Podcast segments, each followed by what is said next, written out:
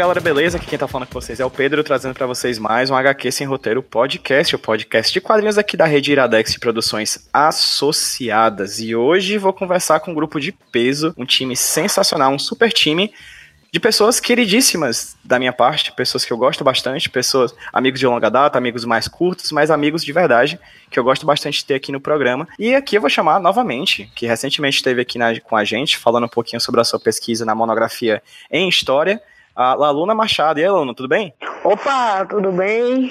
É nós aqui de novo. Bora falar no Mocegão mais uma vez, né? Lalunha, pra quem tá ouvindo a gente, fala rapidinho aí quem é você. Bom, sou Laluna Machado, sou graduada em História pela Universidade Estadual do Sudoeste da Bahia. Sou coordenadora do grupo de estudos e pesquisas HQ dentro da universidade que trata de cultura pop no ensino de história e também como pesquisa acadêmica. Ui, ui, ui, toda bichona, se garante demais. A Lalunha, pra quem lembra, ela participou da, com a gente de um bate-papo sobre a pesquisa dela na, na, na licenciatura em História, não foi, Laluna? Foi, foi sim. É que eu trabalhei com o seriado do Batman, né, de 1943, que é a primeira representação dele para o cinema só que tratando de uma perspectiva de contexto histórico e análise do discurso, não propriamente dito, mas também eu perpasso por isso, e também a história do cinema, no qual o personagem se inseriu, né, transferindo de uma mídia para outra, assim, nos anos 40. E comigo aqui também, alguém que já participei diversas vezes em gravações de podcast, mas aqui é estreante aqui no feed do HQ Sem Roteiro Podcast. Igor Vieira, meu querido, tudo bem? Olá, tudo bom? E aí? O Igor já participou comigo de várias gravações do Iradex, que é um podcast parceiro, do qual a gente é associado, com o HQ Sem Roteiro Associado. E o Igor tá vindo pra cá pra gente pra falar um pouquinho também sobre a pesquisa dele, pra se formar, né, o TCC dele, na graduação em publicidade, mas já faz um bom tempo, né, Igor? Já, já faz quase 10 anos, quase a idade do, do filme que a gente vai discutir aqui hoje. Foi em 2009 é. que eu me formei na Universidade Federal do Ceará. Não tenho, assim, um, um currículo de dar inveja como a aluna, Só se for inveja, velho. Mas a minha pesquisa foi em marketing viral. Eu fiz um estudo sobre a campanha de lançamento do filme Batman Cavaleiro das Trevas. Excelente.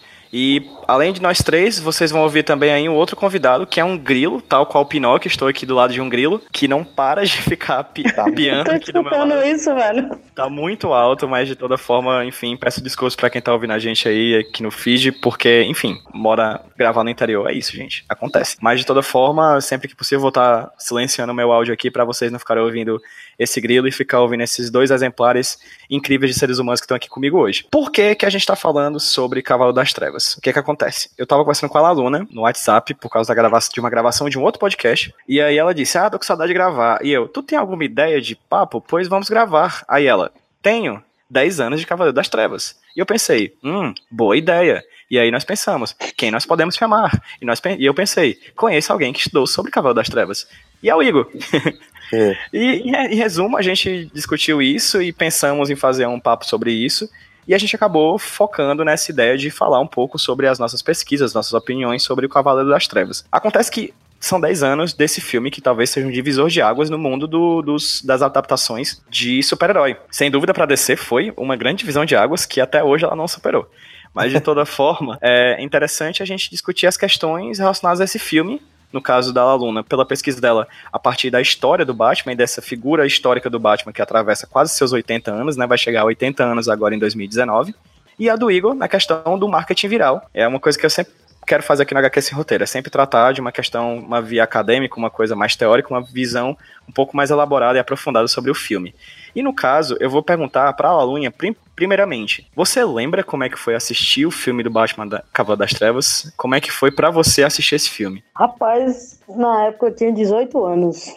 Fui no cinema, né? Eu tinha assistido o Batman Begins. Na minha cabeça já tinha sido uma bomba, assim. Porque a gente tava vindo de uma leva de um, de um Batman extremamente carnavalesco, né? De, de Joe Schumacher. E tinha tido um intervalo até grande em relação a as produções da DC usando o personagem. E para mim aquilo foi surpreendente, velho, porque para mim entrou no escalão de sequências que se tornaram melhores do que o primeiro filme. E a gente tem grandes exemplos disso, como Poderoso Chefão 2, como o Império Contra o Império Contra-Ataque e tudo mais. Então aquilo para mim foi, foi extremamente surpreendente mesmo, de, de, de ver um Batman tão realista, assim, né? Tão coerente, né? E marcando não só a história do cinema, mas a história do personagem.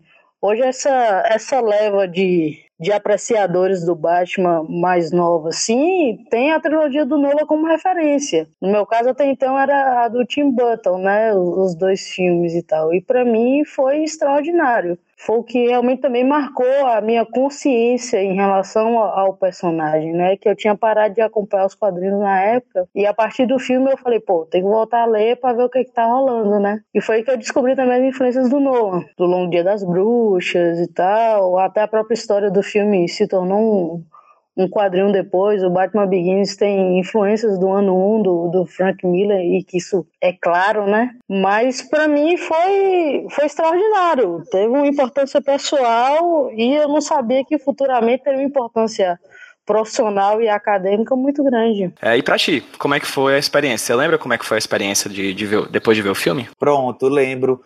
É, assim, engraçado que eu nunca fui muito de filme de super-herói. Assim, até porque eu acho que hoje a gente tem muito mais do que tinha naquela época, né? Nos anos 90, não, acho que não, não lembro de muitos. Mas aí eu lembro de assistir os, os do Tim Burton também na TV. E eu lembro que eu fui assistir o, o, o, nos cinemas, eu vi o Batman e Robin. E é engraçado que a lembrança que eu tenho, eu faz muitos anos que eu não vejo esse filme, acho que eu vi esse filme na época do lançamento. E a lembrança que eu tenho de adolescente é de eu ter curtido e ter me divertido bastante com o filme. Agora, não, eu não assisti o Batman Begins no cinema. E eu confesso que não gostei muito do Batman Begins. Eu que ele tem um outro ritmo, uma pegada mais lenta que eu não, eu não curti muito quando eu assisti. Mas eu tava com muita expectativa para ver o, o Cavaleiro das Trevas, por conta que a gente já vai conversar também sobre isso, mas o filme estava chegando a mim de outras formas, né? Eu tava, tava se ouvindo muito falar sobre o filme e teve a questão da morte do Heath Ledger também, eu acho que chamou bastante atenção.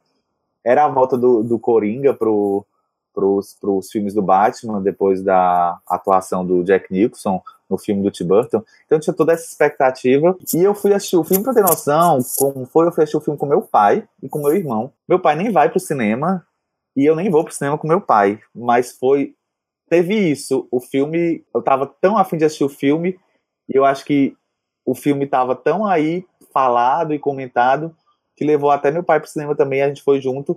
E eu lembro que a gente ficou, os três ficamos assim, tipo, de boca aberta. Eu estava muito chateado porque eu não ia ter a experiência de assistir o filme no IMAX. Aqui a, a tecnologia do IMAX não tinha chegado em Fortaleza ainda, então eu fui assistir o filme numa sala comum. Mas eu lembro que foi isso, foi tipo, foi uma experiência incrível de tipo assim, o tempo todo, assim, com atenção, um filme tenso, não deixa você respirar. Me lembra muito assim, fazendo uma comparação assim, meio forçado, mas com. Porque eu não sou muito de filme de ação. Então, para um filme de ação me, me prender do início ao fim, ele tem que ser muito bom. Assim, e, é, e me lembra muito o, o que o, o Estrada da Fúria, o Mad Max, teve comigo, assim, foi um filme que eu, que eu fico grudado na, assim, na poltrona, assim, com os olhos na tela do início ao fim. Foi um filme que eu tive uma experiência muito positiva com ele, tanto que ele virou depois, um ano depois ele virou assunto na minha monografia, né? Eu vou falar da minha experiência com o filme. Eu tinha terminado um namoro na época em que o filme saiu. Assim, na verdade tinham terminado um namoro comigo. Eu estava desolado, de verdade, eu estava muito mal. No entanto, Oi. no entanto, a minha noiva ali já falou, já abriu, já levantou a orelhinha, tá falando de não sei quem. O que que acontece? E aí um amigo meu, sabendo, um grande amigo meu, fica aqui um abraço, um beijo pro Arthur Koch, meu, grande amigo, ele viu que eu tava muito mal, e aí me chamou para assistir um filme. E era Batman Cavalo das Trevas. Gente, eu esqueci de tudo depois que eu saí desse filme. Assim, eu não sabia nem meu nome direito, sabe? Eu realmente saí extasiado e acho que um sentimento similar a esse se encaixa na minha experiência cinematográfica que o próprio Igor acabou de dizer com Mad Max Estrada da Fúria. Acho que é um sentimento muito similar. É um filme que você vê, que você sai do cinema e você não acredita que viu aquilo. Você não acredita que você esteve sentado na frente de uma tela de cinema e que você estava naquele momento presenciando, tipo, testemunhando de fato que estava se passando na frente, assim.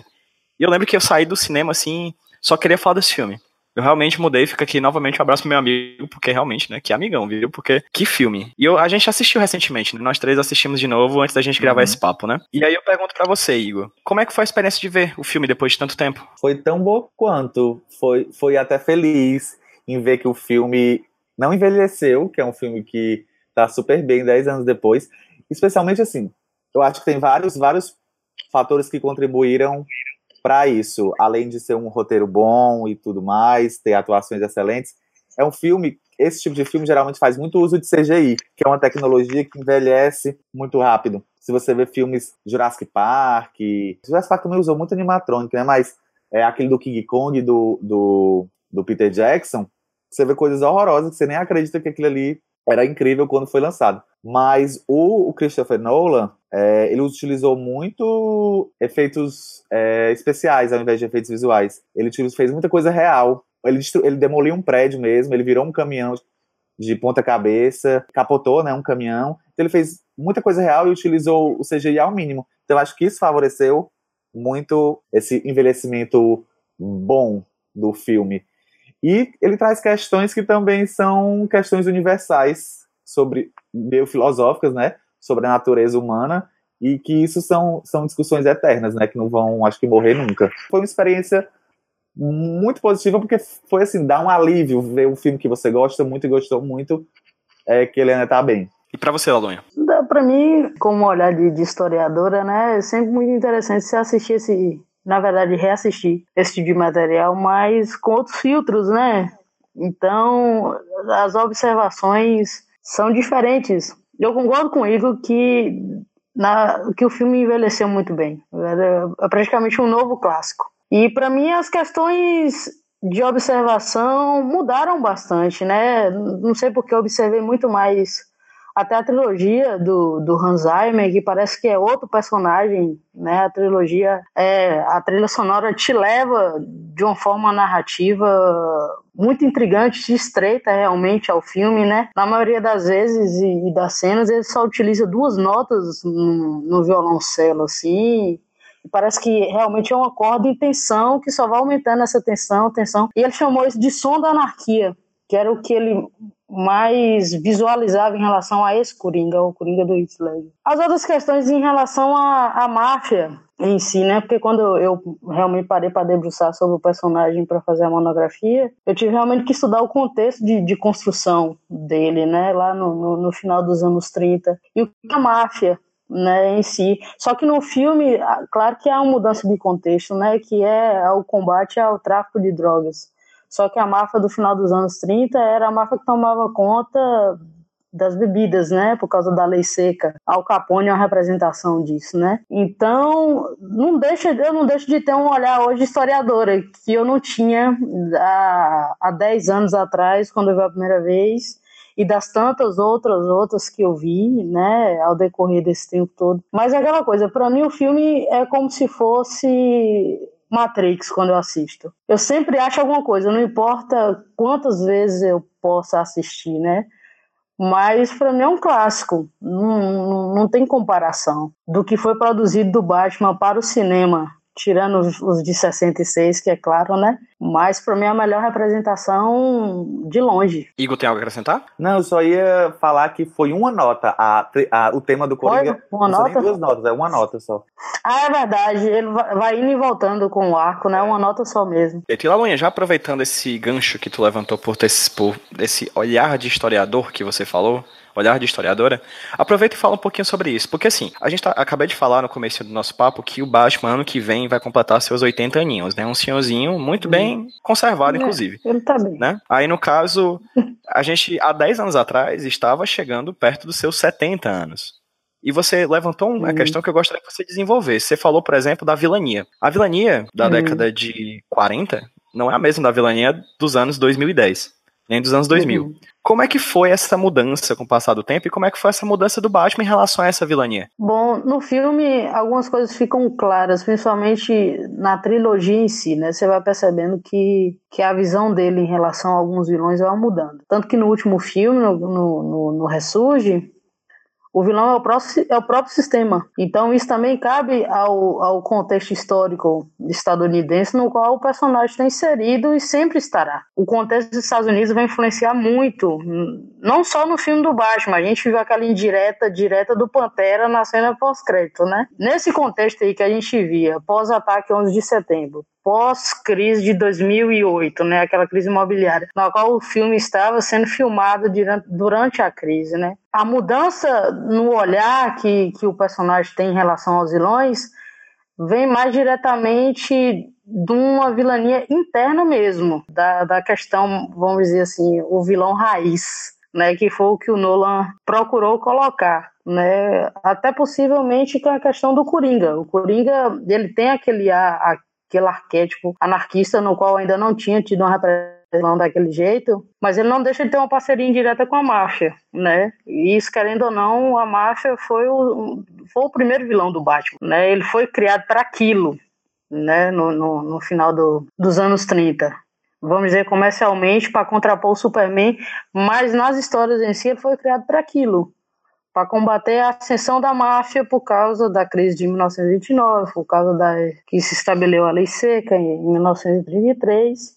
Por aí vai, ele não deixa de, de carregar esse tipo de, de concentração né, ideológica e contexto histórico a partir da sua história. E ele vai permanecer desse jeito, né, em qualquer apresentação que seja. Pera aí, galera, pera aí. Antes da gente continuar o bate-papo aqui com o Igor e com a Laluna, a gente vai falar um pouquinho com o Davi Ferreira. O Davi, ele faz parte do mesmo grupo de mestrado que eu, do mesmo, da mesma turma de mestrado que eu, e estuda a relação entre quadrinhos e adaptações para o cinema. E o Davi, no caso, eu vou perguntar pro Davi uma, uma coisa que, uma pulga atrás da orelha que ficou para mim no programa que a gente estava gravando é, que é a, é a, seguinte. A gente conversou que o Batman Cavaleiro das Trevas, o filme, no caso, adapta, a adaptação feita pelo Christopher Nolan, é uma adaptação que é diferente, que traz elementos de diversos quadrinhos diferentes, né? No caso do Cavaleiro das Trevas do Frank Miller, do Longo Dia das Bruxas e diversos outros é, do universo dos super-heróis, que é uma atividade até bem recorrente na adaptação de quadrinhos. E aí eu vou te perguntar, Davi, qual é essencialmente a diferença entre os quadrinhos, adaptação de quadrinhos e adaptação de livros e outras adaptações que a gente está vendo hoje em dia, inclusive muito claramente nos, nos filmes da Marvel e da DC atuais do cinema. O que é que se diferencia da adaptação de quadrinhos para o cinema de outras adaptações? Fala Pedro, fala pessoal da HQ Sem Roteiro. Cara, em princípio, a adaptação de quadrinhos ela não teria uma diferença é, em relação à adaptação de literatura para o cinema, de teatro para o cinema. A diferença ela aparece principalmente quando a gente pensa em filmes baseados em quadrinhos de super-heróis. Por quê? Porque a, a noção clássica de adaptação, digamos assim, em que você tem um texto-fonte sendo traduzido para um texto adaptado, uh, ela encontra um obstáculo nos quadrinhos de super-herói. Por quê? Porque o texto-fonte do, dos quadrinhos de super-herói não pode ser uma narrativa com começo, meio e fim, como acontece, por exemplo, em até adaptações de outros quadrinhos, como o V de Vingança, o Azul é o Mais Quente, ou o recente Tungsten. A adaptação de quadrinhos de super-herói para o cinema ela se torna muito mais adaptação do personagem, da atmosfera, da mitologia da, da, daquele título, porque a história dele ela continua sendo contada nos quadrinhos mensalmente ou quinzenalmente, dependendo do título. O, o gênero de super-herói nos quadrinhos, ele tem essa uma das principais características dele é justamente essa continuidade, essa sequencialidade que vai trazer aí, é, vai ser perseguida pelas editoras, né, pela Marvel, pela DC, por anos, por décadas, de modo a construir uma narrativa quase que infinita desses personagens. Então, quando você vai ter a versão do Batman para o cinema, por exemplo, uh, o que o, o diretor realizador precisa fazer é olhar para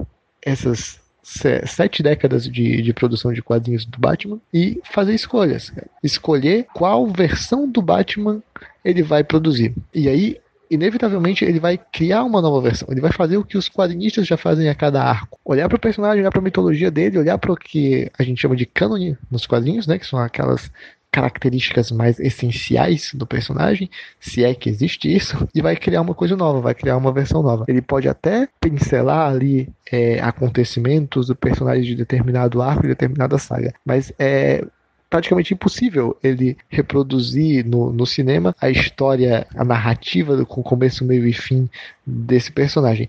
E, na verdade, essa nem é a intenção, né? E aí é uma coisa bacana do, dos quadrinhos de super-herói é que eles podem é, explorar muito mais essa dimensão criativa. Porque, embora você esteja lidando ali com uma parcela de público que é bastante exigente em alguns momentos em relação à fidelidade, se é que, que esse termo é, é, é próprio para se falar sobre adaptação, você tem também uma possibilidade muito grande de criação. Porque os super-heróis eles são elementos em constante adaptação. São elementos, são personagens, são títulos que são traduzidos e são reimaginados a cada novo arco, a cada nova saga. Então, o próprio leitor de quadrinhos já está acostumado com isso. De modo que o que se espera ali que se mantenha de, de, uma, de uma versão para outra, seja de um quadrinho de um arco para outro, ou seja de, dos quadrinhos para o cinema, é muito mais uma coerência, muito mais uma, uma continuidade do que de fato fidelidade, porque de fato super-heróis são seres de tradução, são seres de, de adaptação. Vocês estão ótimos, eu realmente estou gostando bastante do papo, porque eu quero muito que vocês falem exatamente das suas expertises, né? A Lalunha na sua visão de historiadora e o Igor agora falando um pouquinho sobre a sua pesquisa na época, há nove anos, né? Falando sobre um pouquinho sobre a sua seu TCC de, de formar para se formar em publicidade e propaganda, que se focou especialmente no marketing. E aí, Igor, você já tinha dito no começo do nosso papo quando eu perguntei, por exemplo, sobre o acesso que você teve ao filme, como foi a experiência de você ad adquirir o filme, eh, eu te perguntei você falou que você teve acesso ao filme por outras vias. Que vias uhum. foram essas? As vias da mídia especializada. Confesso que na época eu consumia bastante é, conteúdo de sites nerds, sendo o principal deles o Omelete. Eu acho que na época eu consumia muito. E o Omelete trazia muita informação sobre o que estava acontecendo na prévia, daquilo, né? Sobre essa, essa antecipação, essa, essas divulgações que estavam acontecendo antes. A campanha do filme do Batman, ela tem o um, que a gente chama de campanha maior, que é aquela campanha que vem de trailer, né? Pôster e aquelas coisas, foto do set que é divulgado e você fica meio que é mais fácil chegar a muita gente. E teve um, uma outra campanha que foi mais focada é, na internet, que chegou a menos pessoas, a pessoas mais engajadas, vamos dizer assim, com esse universo, a fãs mais fãs mais íntimos, talvez, do personagem, ou que estivessem mais ligado ali na, naquele lançamento, mas que através deles e através da, da, da, da mídia ia chegando também a mais pessoas, né? Esse tipo de ação. Antes da gente começar a gravar esse papo aqui, você mandou para mim, para a aluna, pra gente dar uma olhadinha, o, hum. a tua monografia. Sim. E aí, o, o, o, sumário da tua monografia é bem claro, assim, são três uhum. movimentos que você faz. O primeiro você fala sobre marketing, uhum. o segundo você fala sobre marketing no cinema, e o terceiro uhum. você fala sobre marketing no Cavalo das Trevas. É tipo uma afunilação. Sim. Você vai de um tema maior e vai se focando, se especializando, fechando um pouquinho mais a lente até chegar de fato no case do do Cavalo das Trevas. Uhum. E aí eu uhum. queria te falar, não vou te pedir para tu falar sobre marketing como um todo. É. é. um tema grande demais, existem vários podcasts, acho que dá pra gente falar, deixar para lá. Mas eu queria falar de uma coisa sobre esse, sobre esse, sobre esse caso, no caso do, do uhum. Cavalo das Trevas. O Ricardo Jorge, que, foi, que é o meu orientador e que foi o seu orientador durante a, não, ele não, foi meu, né? ele não foi meu orientador, não, mas ele estava na minha banca. Foi na sua banca, pronto. É. Ele, ele fala uma coisa quando a gente fala um pouco, quando a gente fala nas cadeiras de metodologia e tudo mais, uma coisa que sempre me, me vem bem aos ouvidos, que é tipo, a gente estuda coisas que na, na maioria das vezes fogem à regra. Uhum. Né, aquelas coisas que se destacam, aqueles fenômenos que são, são, estão fora da, da curva. Mas para você falar um pouquinho sobre o ponto fora da curva que foi Cavalo das Trevas, vamos falar um pouquinho sobre a curva, como certo. é que é o marketing no cinema antes de Cavalo das Trevas? Como é que é esse marketing tradicional de cinema? A gente divide, assim, nas minhas pesquisas, eu descobri que se divide um pouco no que foi a velha Hollywood e a nova Hollywood. Porque antigamente os, os estúdios, eles eram, eles trabalhavam com o que chamava sistema de estúdio. Eles tinham, eles eram donos das salas de exibição, eram donos da distribuição e eram donos da produção. Então eles tinham tudo ali, ali entre no, no esse abraço deles, e aí eles controlavam estrelas, salário de estrelas e a vida dessas estrelas, né? Isso eu tô falando para ter uma noção antes da, da Segunda Guerra. Aquela coisa da era de ouro de Hollywood, ser aquela Hollywood clássica. Então, nessa época, existia também poucas opções de entretenimento. Não existia televisão ainda. Então as pessoas iam ao cinema. A população americana era bem menor, acho que era em torno de 150 milhões de, de pessoas nos Estados Unidos. E eu não, não, vou saber assim que década tá mais ou menos essa, essa, essa população. Mas desses 150 milhões, uns 90 milhões iam ao cinema semanalmente. Então era o hábito da população. Então não se gastava muito com marketing e publicidade no cinema, porque as pessoas já tinham esse costume e os, os filmes controlavam, o, o, eles tinham uma sala de exibição, então eu estou produzindo esse filme, eu sei que ele vai estar tá em exibição, porque eu tenho uma sala de exibição. Então não tinha essa preocupação. Aí com o advento da TV, com as leis que mudaram, leis antitruste e perseguições também aos profissionais de Hollywood, na época do caça às bruxas, da política de caça às bruxas, do McCarthy, macartismo, né, que, que chama, e muita gente em Hollywood foi prejudicada, são os que o, os pesquisadores, os estudiosos determinam como esses três fatores principais para essa mudança na produção em Hollywood, que eles chamam de nova Hollywood. E aí começou a investir muito mais em propaganda, porque os produtores e distribuidores não eram mais os mesmos, eles não eram mais os donos da sala de exibição, eles precisavam vender os seus produtos para a sala de exibição e eles precisavam atrair o público que preferia ficar em casa assistindo TV, que era de graça, e com o surgimento aí do videocassete, VHS e TV a cabo, ficou mais difícil ainda. Então, dos anos 80 para cá, é que se teve um aumento grande de investimento de verba para o marketing para publicidade para atrair o público para o cinema. Quer falar alguma coisa? Quer perguntar alguma coisa? Não, eu ia dialogar com a Laluna, porque essa questão da, da sala de cinema, Laluna, tem muito a ver com o teu próprio objeto de pesquisa, né? Nessa, nessa primeira Hollywood que, que o Igor fala, é onde a minha pesquisa está inserida, né? Dos Nickelodeon, que realmente se pagava mensalmente ou até semanalmente para consumir esse tipo de coisa, né? Então, nessa época, as únicas mídias que as pessoas tinham acesso mesmo eram cinema, rádio, jornais e quadrinhos, né? E quadrinhos, na maioria das vezes, eram crianças que consumiam isso. Na minha pesquisa se caracteriza produto e da criança pelo personagem, mas no cinema, né? Que até então não tinha uma representação dele ainda para isso. E aí se encaixa nessa questão que ele falou, dessa primeira Hollywood, que também até o estúdio, a Columbia, não teve tanta preocupação em, em divulgar o seriado e tal. Apareciam cartazes semanalmente falando de cada episódio, né? Que eram foi 15 episódios que a Columbia fez. Mas também o público já estava acostumado com isso, que não foi também o primeiro seriado de super-herói, na verdade, né? Foi a primeira vez que o Batman foi para o cinema mas já tinham tido os outros heróis, até o próprio Shazam, Flash Gordon e tudo mais. E aí, nessa questão da segunda Hollywood que ele falou, do, do, do marcartismo e tal, aí encaixa o Batman dos anos 60, né? Que teve o, o, filme, primeiro filme, né, do, do Adam West, um Batman e Robin e tal, e aí eles perceberam que realmente cinema não daria para continuar com o personagem perpetuando do jeito que estava, e realmente migraram para a TV com seriado, que foi a questão que o Igor falou. Para quem quiser saber um pouco mais sobre a pesquisa da Laluna, vai ficar a dica aí, o post com vai estar tá no post desse podcast o link para vocês ouvirem o programa que eu gravei com ela. Aí lá ela fala tudo mais sobre essa série de 43 que saíam nesse, no cinema nessa velha Hollywood.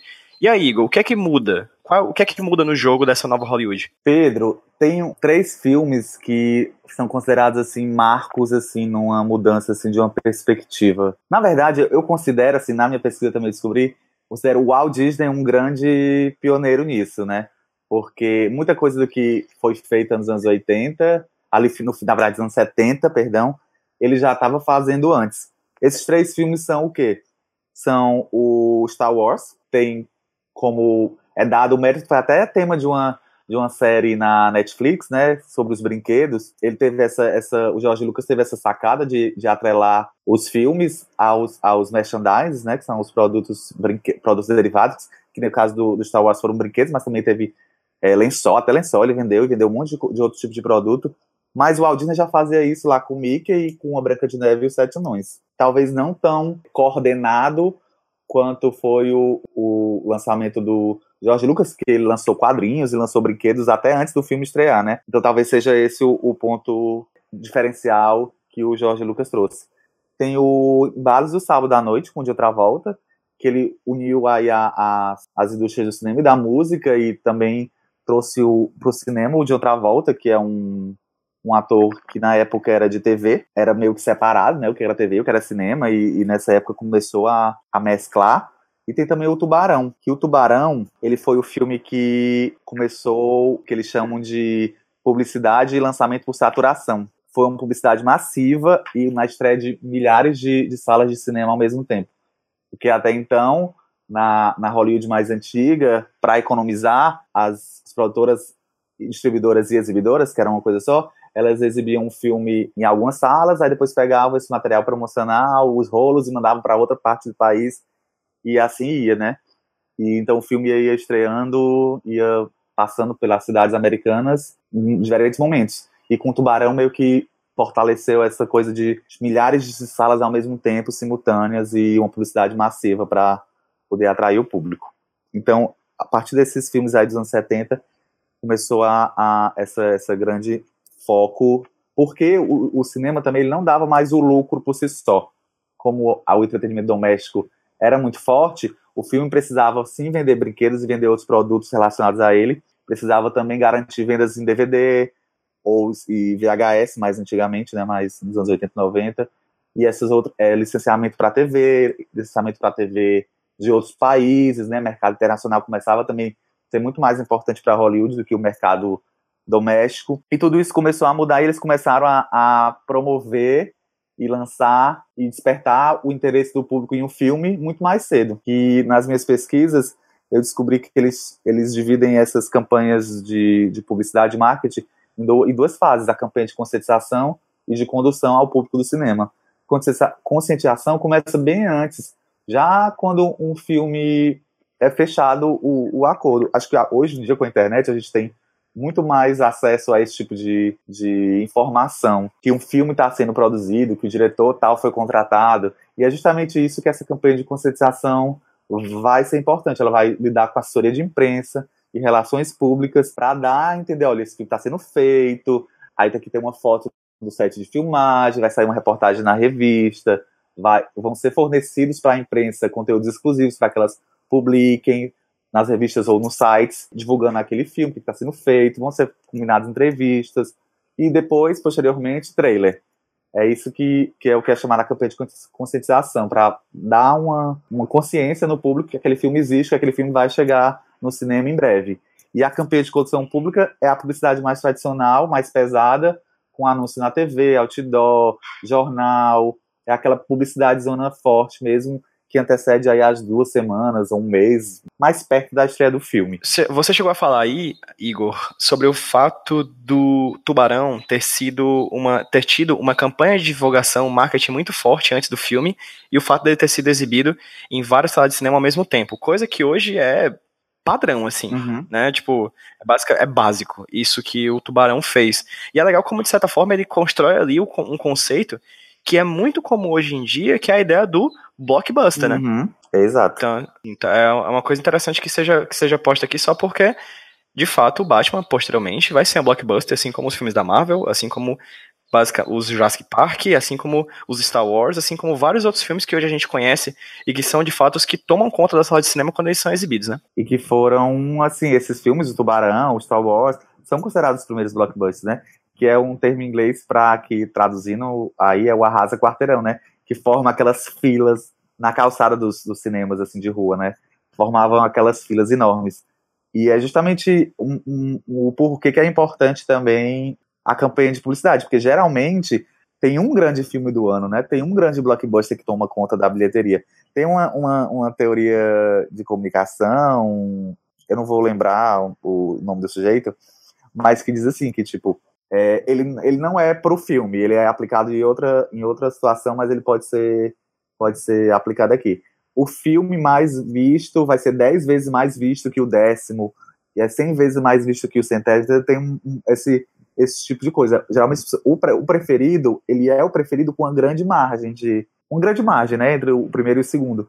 Então, é preciso você chamar a atenção e, e, e mesmo ser esse blockbuster.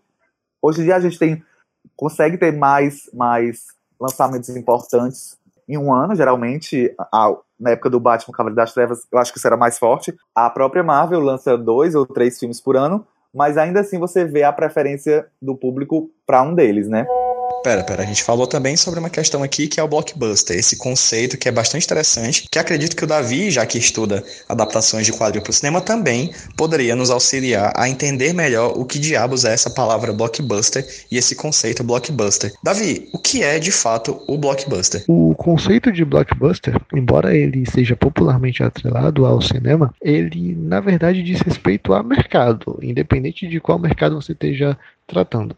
Por quê? Porque o blockbuster é aquele produto que tem um alcance muito grande, que tem uma popularização massiva, né? ele é o arrasa quarteirão, ele é aquele produto que tem um consumo exagerado. É, no caso do cinema, a ideia, o conceito de blockbuster, ele vai ser inserido principalmente a partir das produções de, de, de Hollywood, né, da década de 70, os teóricos geralmente marcam ali a partir do Tubarão do Steven Spielberg como o momento em que a indústria hollywoodiana vai começar a se sustentar de superproduções.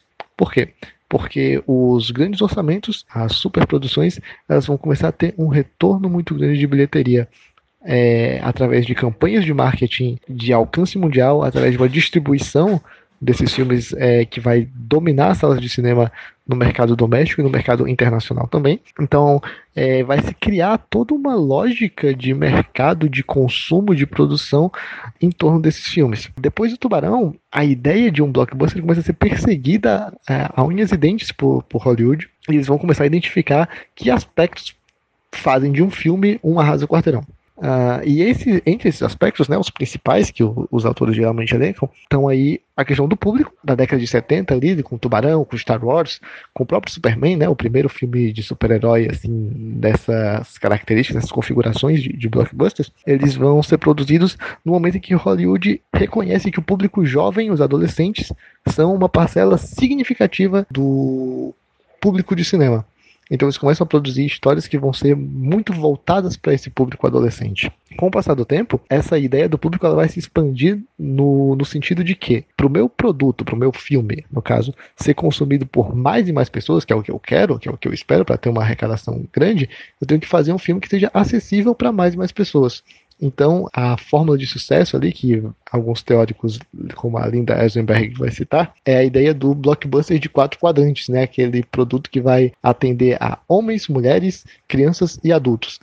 Pensando aí nesse público que seja extremamente massivo, que eu consiga é, agradar a todo mundo. Quando eu é, sigo essa lógica, por outro lado, eu também tenho alguns problemas, né? Algumas críticas que, que surgem. Por exemplo, os blockbusters no cinema eles geralmente eles são julgados aí como histórias mais rasas, histórias mais melodramáticas, em que você tem ali um vilão e um mocinho muito bem definido, você já tem uma certa previsibilidade do que vai acontecer na história. Essas críticas elas têm algum certo fundo de verdade, mas elas também acabam caindo num preconceito assim muito grande de que essas histórias são puramente produzidas a toque de caixa para conseguir dinheiro. Claro que são. A gente vai parar pensar em filmes de super-heróis, né? Principalmente, que são produzidos aí é como a menina dos olhos do, da indústria de Hollywood hoje por conta de arrecadação, por conta de venda de produtos derivados, enfim. O fim principal dessas produções é claro, é conseguir dinheiro, é conseguir lucro. Isso é, é bem claro. Mas não é essa configuração de blockbuster que faz necessariamente com que o filme, com que uma obra de arte, que não deixa de ser, ela se torne rasa, ela se torne menor do que as outras.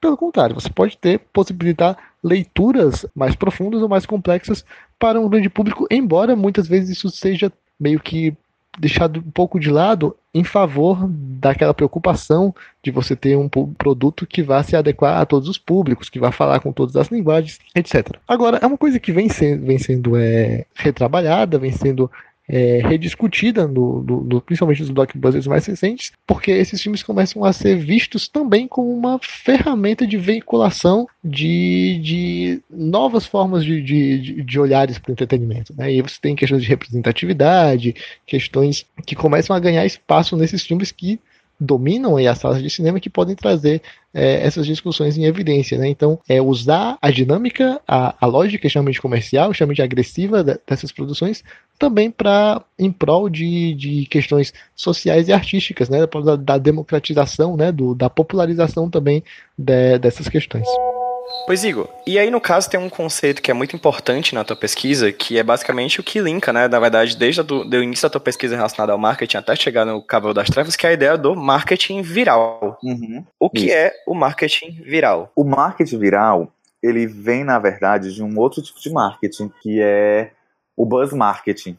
Buzz no sentido assim de buzz, sabe, zumbido, de, de burburinho. Que na verdade ele vem também de um, de um comportamento humano natural a nós, seres humanos que vivemos na sociedade, que é o boca a boca. A gente está cansado já de, de, de, saber que quando a gente gosta de um produto, especialmente agora nessa era de influenciadores digitais, que a gente sabe que a experiência de outra pessoa, a opinião de outra pessoa sobre um determinado produto é muito importante, e pode derrubar ou construir né, a vida útil de um, de um produto ou serviço e no caso aqui, no nosso caso, um filme. A gente conversa com amigos, a gente conversa com colegas de trabalho o tempo todo sobre as nossas experiências de consumo e isso ajuda na reputação de marcas.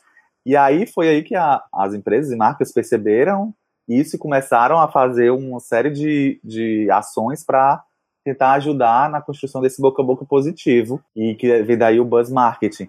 E o marketing viral nada mais é do que esse buzz marketing, do que esse marketing boca a boca na internet. Por que ele é viral? Porque são ideias, todo mundo sabe, né, que é um, um, vídeo viral, que é um vídeo que se espalha muito rápido. Ele tem essa analogia aí do, da biologia, né, de um vírus, como se fosse uma doença, que se espalha muito rápido. E o marketing viral nada mais é do que a, é aplicar essas estratégias de marketing para que o seu produto se torne viral, para que ele seja divulgado com muita rapidez, que ele corra assim muito muito fácil as rodas, as redes sociais, as rodas de amigos só que na internet. Até o Igor poderia me tirar essa dúvida também. Não sei se seria uma dúvida. Não. Quando eu comecei a ter contato com a publicidade na época do filme, eu tive a sensação que eu estava tendo o mesmo recebimento que eu tive quando a Bruxa de Blair estava para ser lançado. Né? E, e Cloverfield também. Eu senti a mesma coisa, velho. Então eu queria saber se, se nas suas pesquisas realmente os publicitários tiveram influências dessas duas produções para fazer o filme realmente caminhado nesse tipo. Até pensar que o roteiro do, do, do, do Cloverfield e da Gilbert são completamente diferentes do que o, o Batman poderia proporcionar, né? Mas quando a gente vê o filme, a gente fica realmente tenso. A gente vê as questões dramáticas, até a própria trilha sonora que a gente já falou aqui, se realmente eles tiveram influência dessas produções. Eu não vou saber te dizer, aluna, se teve influência direta de, no sentido assim de que os profissionais que trabalharam construindo a campanha do filme do Batman se inspiraram na nesses outros filmes. Mas, por exemplo, a Bruxa de Blair, ele é considerado pelos estudiosos e pesquisadores como um dos não, não se sabe se ele foi o primeiro, mas ele foi tipo o grande primeiro caso de marketing viral no cinema, sim. Porque eu não sei se vocês lembram, mas quando o filme O Bruxo de Blair estreou, ele era aquela coisa, é uma história real. Isso aconteceu, esses, essas filmagens são de verdade, essas pessoas se perderam na floresta e, tipo, foram uhum. assombrados aí por essa história. E isso se deu, essa construção se deu por conta da campanha de marketing, porque não lançaram um site do filme como a gente tem hoje em dia, que mostra ah, o diretor tal, os atores tal, a sinopse do filme, não. Foi lançado um site que era que o nome do filme em inglês é The Blair Witch Project, que eu acho que já traz esse projeto Bruxa de Blair, já traz essa coisa mais documental assim. Então foi lançado assim, The Blair Witch Project, mostrando, falando assim, a sinopse que não era, não tinha sinopse, tinha assim, três pesquisadores, três cineastas foram pesquisar sobre a bruxa de Blair, essa lenda da bruxa de Blair na floresta em Ohio. Nem sei se é em Ohio, mas vai, em Ohio. E aí eles sumiram. Um ano e meio depois, as filmagens foram encontradas. E toda a construção do, do site, ele, ela contribuía para esse clima de que isso era uma coisa real, isso aconteceu. Então, isso foi correu muito rápido, eu lembro. E isso era o que, 99? Uhum. A Bruxa de Blair estreou, acho que foi em 99.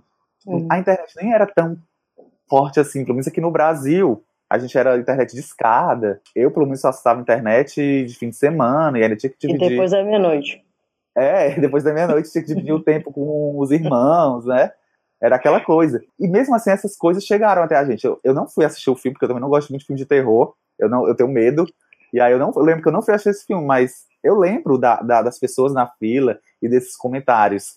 E a campanha do Batman também traz um pouco disso, porque é trazer esse universo ficcional para a realidade de outra forma, porque é óbvio que todo mundo sabe que o Batman é um personagem de ficção. Não tinha essa dúvida como tinha com o Bruxa de Blair mas ele, a campanha do filme também trouxe um pouco de Gotham e um pouco do universo do Batman para o mundo real. É a questão da morte do, do Heath Ledger antes da estreia do filme, assim, poucos meses antes. Você acha que a publicidade do filme também se apropriou disso? Eu não digo se apropriou, mas ela teve que fazer algumas mudanças, porque existe a posição oficial da agência e da Warner, da agência que, que foi a quem fez a coordenou a campanha junto com a Warner, foi uma agência de marketing viral chamada 42 Entertainment.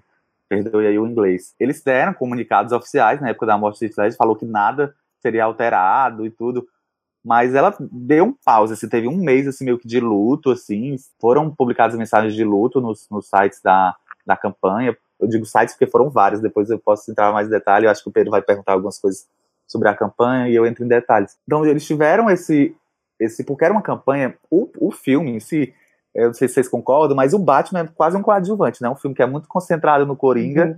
e, no, e no Harvey Dent. Então, acho que os dois personagens principais do filme. E, e conversam muito sobre a temática do filme e, e, além do tempo de tela, assim, os personagens falam muito sobre a temática do filme, na minha opinião. E era uma campanha que estava sendo... Era uma campanha, só pra vocês terem uma ideia, que começou mais de um ano antes do lançamento do filme no cinema. O filme foi lançado em julho de 2008 e a campanha começou oficialmente em maio de 2007.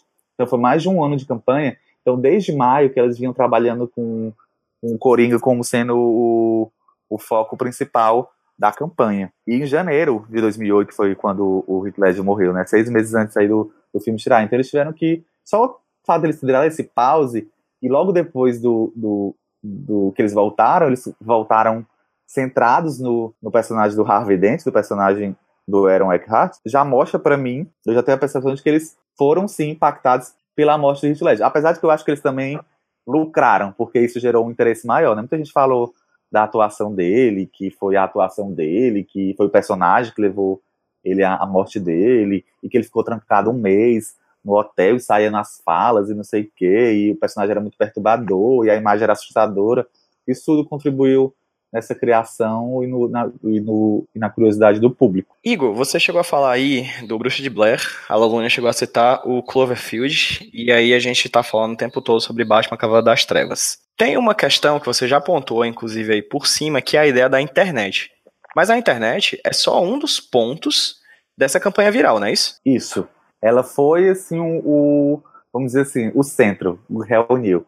Porque as, as outras ferramentas elas serviram do marketing, do composto de marketing, publicidade tradicional, assessoria de imprensa, todas as outras coisas, merchandising, elas vão completando esse, esse serviço de apoio para essa campanha que foi centrada na internet. E o que seriam essas outras coisas? Quais foram os outros formatos que essa campanha fez para abocanhar esse, esse, esse discurso, essas pessoas e fazer com que elas tornassem inoculadoras do vírus? O grande, o grande centro da campanha é o que a gente chama de ARG, que é a sigla em inglês para Jogo de Realidade Alternativa. O que seria isso? Ele seria como um jogo online, na verdade, em que as pessoas. Um jogo no sentido de que de fases que as pessoas vão se é, engajando e que ele é principalmente ocorre online na internet, mas que ele tem a intenção de ultrapassar essas barreiras online. Ele vai utiliza sim também de meios offline para poder nessas etapas desse jogo. E por que, que ele é de realidade alternativa? Porque ele leva a realidade, uma realidade fictícia, uma atmosfera fictícia para a realidade das pessoas. Então as pessoas, por isso que também tem que sair do online, né? Porque ficar todo no online é bem The Sims e, e aquele outro Second Life. Completamente, ele tem que vir para o mundo real para poder ser uma realidade alternativa, né? E, e no caso do, do Batman Cavaleiro das Trevas, foi justamente trazer a Gota trazer o universo do Batman, aquela cidade, para o mundo real, como se o Coringa existisse, como se o Harvey Dent estivesse ali disputando as eleições para promotor público. Você tinha que ajudar o Coringa, você tinha que ajudar o, o Harvey Dent em algumas missões, ou ajudar o, o, o Jim Gordon, ou ajudar o Batman. Eles criaram uma coisa grandiosa e monstruosa, envolveu 75 países do mundo, mais de 10 milhões de pessoas, é, ao longo desse mais de um ano e começou de uma forma super simples. Começou de, eles começaram local na Califórnia, nos Estados Unidos e foram aumentando gradativamente para essa experiência global. Então, que tipo de jogos, por exemplo? Eles distribuíam cartas do Coringa com, com, tipo com pichações e com um endereço que as pessoas colocassem na internet, dariam, daria direcionaria para um site do Coringa que ele estaria recrutando é, comparsas para ajudar ele a cometer um crime, coisas desse tipo. As pessoas recebiam, tinham que dar uma pista, iam até tal estabelecimento, uma loja de bolos ou uma pista de boliche e recebiam um kit com celular, carregador e uma edição do Gotham Times, que era o jornal de Gotham. Aí no jornal de Gotham, tipo, feito com aquele, com aquele primor, sabe, com notícias de Gotham, com, e nos classificados de Gotham tinha uma pista que também levaria a outro jogo, e eram coisas que iam se desdobrando e criando esse universo paralelo enorme. Foi uma coisa, inclusive, eu tive um, um desespero muito grande quando eu estava pesquisando, porque eu falei, meu Deus, como, cada vez que eu pesquiso, cada vez mais eu descubro mais coisas, mais coisas que aconteceram. Eu falei, não, eu vou conseguir encaixar tudo. E aí eu tive que tomar uma decisão.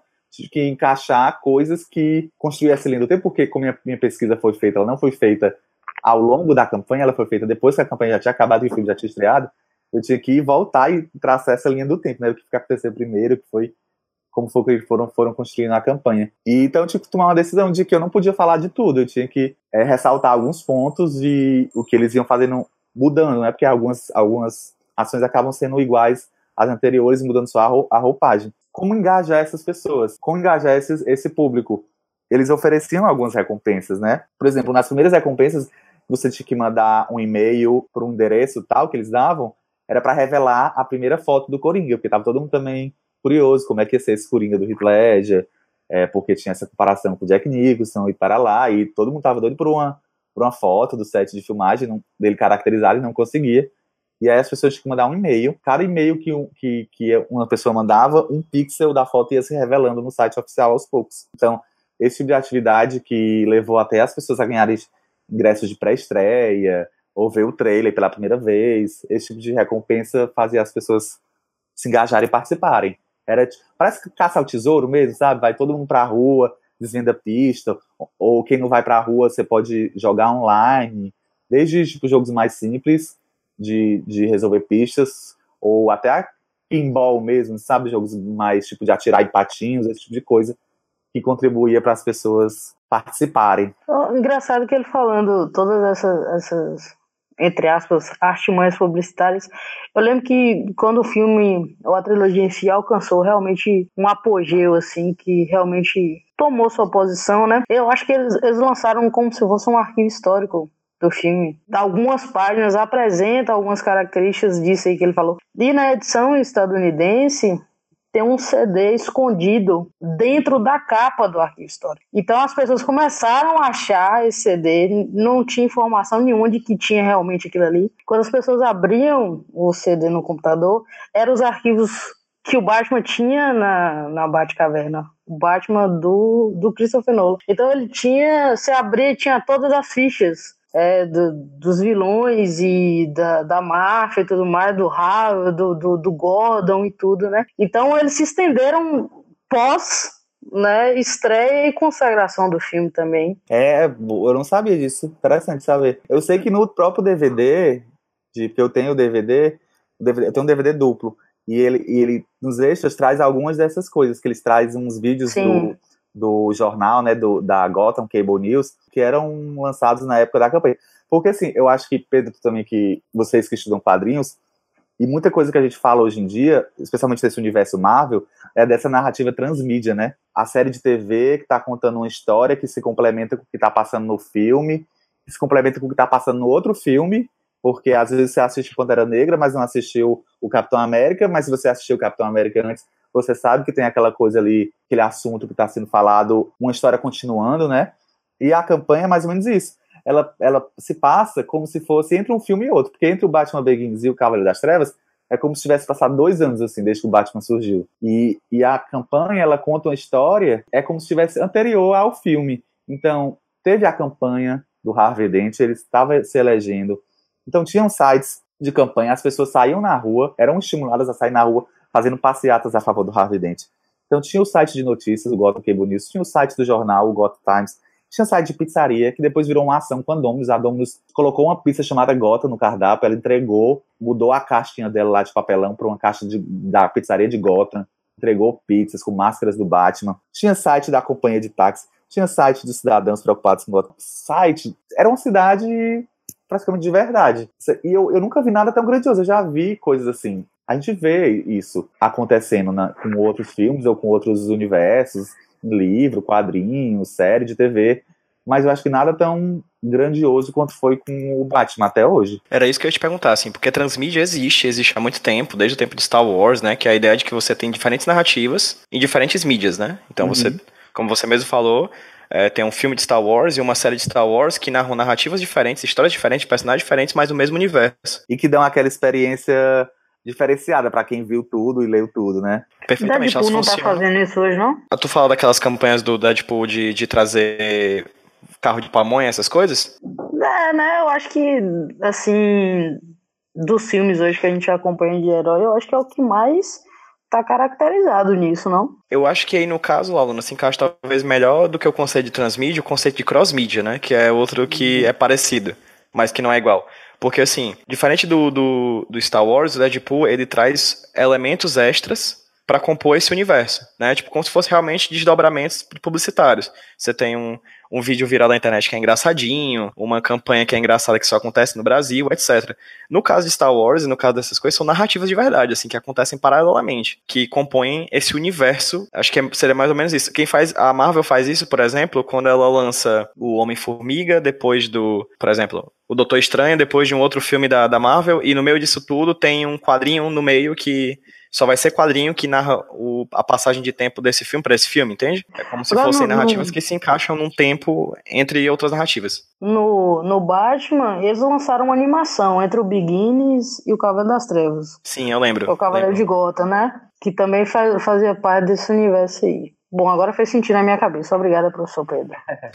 o que faz sentido, o que a, Marvel, a Matrix também fez. Quando você teve Matrix, sim. teve Enter the Matrix, que era o jogo, teve Animatrix, que era a animação, Animatrix, teve. Matrix Comics, que era o quadrinho. Enfim, tiveram vários filmes e vários livros e vários jogos compondo. Lost, a mesma coisa. Também tinha a transmídia, você tinha Lost, você tinha o ARG, você tinha livros. É, exige um planejamento de marketing barra narrativo absurdo, né? Imagina o tanto de gente que foi empenhada nesse, nessa campanha viral do, do Batman Cavaleiro das Trevas. Tu tem ideia de, de orçamento, Igor? Não, da campanha não. Porque deve ter sido algo estratosférico. Eles não, não encontrei nas minhas pesquisas e, e eles próprios não divulgaram. Eles divulgaram os dados, assim, de pessoas envolvidas, quantidade de usuários únicos, países, mas orçamento eles não divulgaram, não. O pessoal gosta de é porque é uma questão, é uma questão delicada, né? Esse orçamento é sempre uma questão que as pessoas não revelam muito, não gostam muito de, de divulgar. Ainda mais quando você falou, por exemplo, que foi todo feito por uma agência, né? Porque quando você tem os filmes que são lançados hoje em dia, o orçamento já é calculado como um todo e é lançado pela produtora. Ah, o filme custou 350 milhões de dólares ou coisa do tipo. O orçamento dele foi 150 milhões, eu acho. Que é é grande, mas assim, em relação a um filme da Marvel hoje é, é. mediano, né? Mas também não tem os salários que os filmes da Marvel têm hoje em dia. Isso. isso. Né? É. Só Mas, o Robert Downey Jr. Só o Robert Downey Jr. já é 150 milhões. É. Né? Eu imagino que deve ser absurdamente difícil numerar um viral Principalmente se a gente está falando dessa questão clássica do marketing viral, que é anterior à internet, que é esse boca a boca. Uhum. Mas, Igor, você tem algum número que foi proposto pela, pela empresa, dado pela empresa relacionado a isso? Tipo, quantas pessoas atingiram? É, como metrificaram isso? Tipo, e quantas pessoas foram atingidas por essa campanha? A agência que comandou, que orquestrou a campanha, ela revelou números que dizem que foram 10 milhões de jogadores únicos em mais de 75 países. Eu acredito que esses números podem ser alcançados é, através de. como se fosse um Google Analytics, né? Você consegue. As interações com essas, todas essas páginas e esses jogos online que eles têm, você consegue medir através do, do número do IP do, do, do computador, né? Da pessoa. Então, 10, foram 10 milhões de computadores diferentes. Mas o, o que me chama a atenção é que quando eles falam desses 10 milhões, eles falam que foram atingidos pela campanha como um todo, seja de forma direta ou indireta. Então aí eu já não sei como essa métrica vai, tá entendendo? Se é, se é só o, essas interações com as páginas dele na internet, ou se isso também eles estão levando em consideração pessoas que viram o anúncio na TV, pessoas que viram o trailer no cinema, e aí eu já não sei como é que eles juntaram esses números totais, eles só trazem esse, esse valor de 10 milhões de pessoas. Até porque o jogo não acontecia em 75 países ao mesmo tempo. ele, acho que o máximo que ele aconteceu assim, de jogo físico foram em seis países.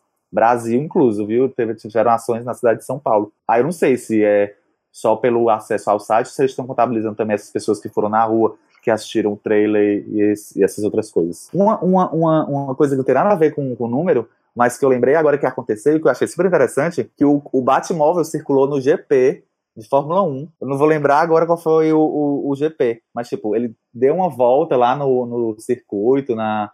Eles fizeram tipo, muita coisa, muita coisa mesmo. Aí eu não sei se esses 10 milhões estão tá incluindo tudo isso, ou se é só de acesso online. Gente, é isso. Igor e Lalon deram uma aula aqui pra gente.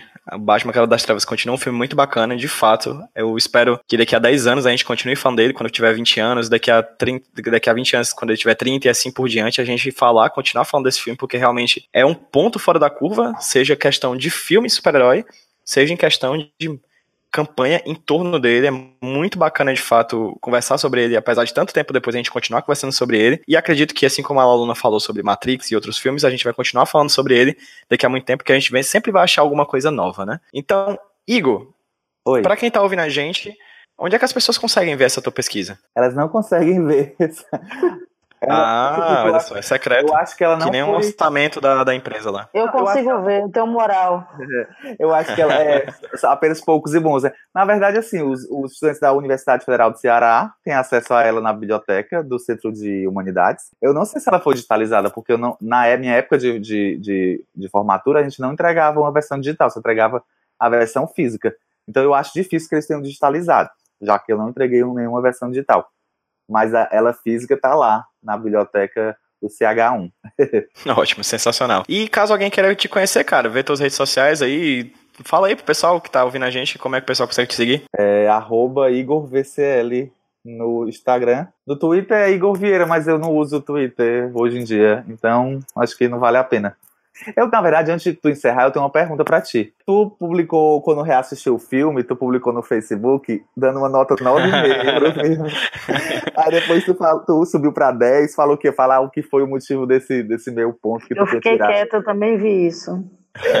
Estou sendo exposto, mas sim, é verdade. Para quem tá ouvindo a gente, eu costumo sempre que assisto algum filme colocar no Facebook um pôster, algumas informações básicas do filme e uma nota que eu dou a ele. Não é nem para ser influenciador nem nada do tipo, é só pra, realmente para eu ter um, um, um, apanhado de, dos filmes que eu assisti durante o ano. E assim, eu tinha, eu tinha falado lá no comentário por que eu ia falar sobre isso, né? Eu gosto muito do filme. E o filme, como eu, no final das contas, eu acabei botando um 10 mesmo. Por que, que eu tinha baixado a nota? Porque eu tinha assistido esse filme tantas vezes na minha vida que eu senti pela primeira vez que eu tava anestesiado com as coisas boas e eu vi as coisas ruins dele, uhum. saca? Mas depois Você mudou eu, o filtro. Eu, foi, foi, porque assim, o filme é até bacana dizer isso, né? Porque o filme, de certa forma, ele permanece o mesmo. São 10 anos. Toda vez que você for assistir o filme, é a mesma sequência de cenas, né? São os mesmos diálogos, os mesmos enquadramentos, enfim, o filme está lá, né? Você vai assistir uhum. Mas é interessante como a gente percebe como o filme ele é dinâmico porque é, é, tipo aquela história do homem que entra duas vezes no rio, não é nem o mesmo homem, nem o mesmo rio. É mais ou menos a mesma coisa, né? Você vai ver o filme, cara, você muda a sua perspectiva e é legal porque o filme nunca é o mesmo, por mais que você veja a primeira, a segunda, a terceira vez. Talvez, assim, eu assisti, por exemplo, duas vezes o Mad Max Estrada da Fúria, que a gente tá trazendo de novo à tona aqui. Foi impressionante, assim. A segunda vez foi tão boa quanto a primeira, mas talvez daqui a 3, 4, 5 anos, caso eu consiga ver algum erro, talvez eu veja. E no caso do filme do Batman, eu vi alguns. Principalmente, cara, e aí é uma coisa do Nolan, é um problema do Nolan. As cenas de luta, cara. Assim, eu, aí, mas é, é, uma bobagem diante de tudo, assim, porque a, a atuação do Heath Ledger é tão gigante, as cenas de ação são tão bem dirigidas, as cenas. É tu, o Nolan sabe fazer coisas simples, né? Ele sempre faz coisas é, gigantescas, né? Então, capotar um, um, caminhão, destruir um prédio inteiro para dizer que é um, um, um hospital. Então, assim, de fato, é realmente é um filme fora do comum, é um filme do filme super-herói. Eu costumo dizer, às vezes, quando eu vejo um filme que eu dou tipo um 9,5, as pessoas perguntam por que, eu não dei 10, é porque eu digo, porque não é um Cavalo das Trevas. É porque, eu de fato... também. Pode falar, Igor. Não, eu, eu tava só aplaudindo, assim, pro, pra esse comentário do Pedro, que quando não dá 10 é porque não é um Cavaleiro das Trevas. E assim, o, eu acho assim que do, o Pedro tinha comentado que, ah, eu não quero. Acho que foi até antes da gente, da, da Laluna se juntar a nós. Eu não quero falar sobre o filme tanto, porque vai ter vários podcasts que vão falar, 10 anos é um marco importante, então vamos falar sobre esses, essas outras coisas, sobre as pesquisas de vocês que envolvem o filme, para não focar no, no, no, filme em si. Mas é, recomendo muito que todo mundo se tiver essa oportunidade, vá atrás desses extras, desse material que foi produzido sobre o filme, para você ver como foi filmado. Aí você vai perceber, até você vai conseguir racionalizar o porquê que você gostou tanto do filme. Porque, diferente de, de vários filmes de ação que tem aquela edição super rápida, com várias câmeras, eles deram preferência a usar, às vezes, duas. Estavam filmando com quatro câmeras, mas deram preferência na edição, na montagem, de, filmar, de colocar só duas. É, são planos mais longos, talvez por isso talvez te incomode, porque às vezes a gente vê uma cena de luta muito bem coreografada, às vezes o plano tem que ser muito rápido, o corte tem que ser muito rápido para poder dar aquela impressão. E nos filmes do Batman, desse, do Christopher Nolan, especialmente nesse, são mais longos os planos, assim, eles se demoram mais, por conta também do uso da câmera do IMAX, porque foi uma inovação. As câmeras IMAX que eram utilizadas mais para documentário, para filmar vários períodos de, tipo assim, pinguins andando, aí tipo, a câmera ficava lá parada, que são câmeras pesadas, e ele utilizou para fazer um filme de ação. Então são várias coisas assim que vão construindo assim esse essa coisa do filme que você só vai descobrir se você for atrás, se você ver vídeos, se você ler sobre. É importante assim, valorizar essas coisas que o filme trouxe. Eu acho que são elementos que junto com o roteiro e junto com as atuações, que não é só o Heath Ledger, Meg Gyllenhaal, o Alf, o Alfred, o, o, o Michael Caine, né?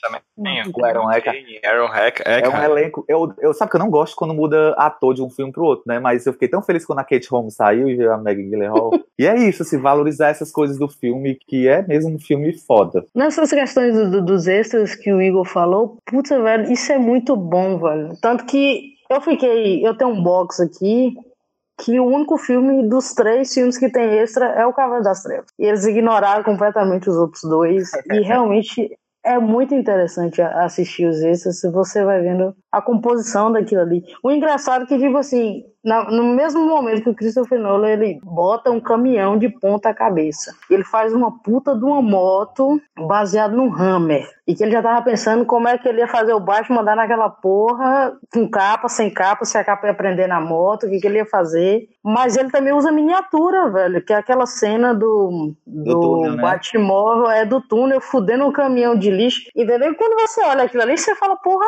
aqui isso é de verdade, velho. É. Os é planos que ele usa, né? O, cenário, é, as miniaturas perfeitas, né? Você fala, pô, isso é de verdade, esse cara realmente fez isso. E eu só tenho uma ressalva também em questão ao que o Pedro falou, desse negócio de tirar meio ponto do aluno, né? É... O Batman aposenta no final, porra. Isso tá errado.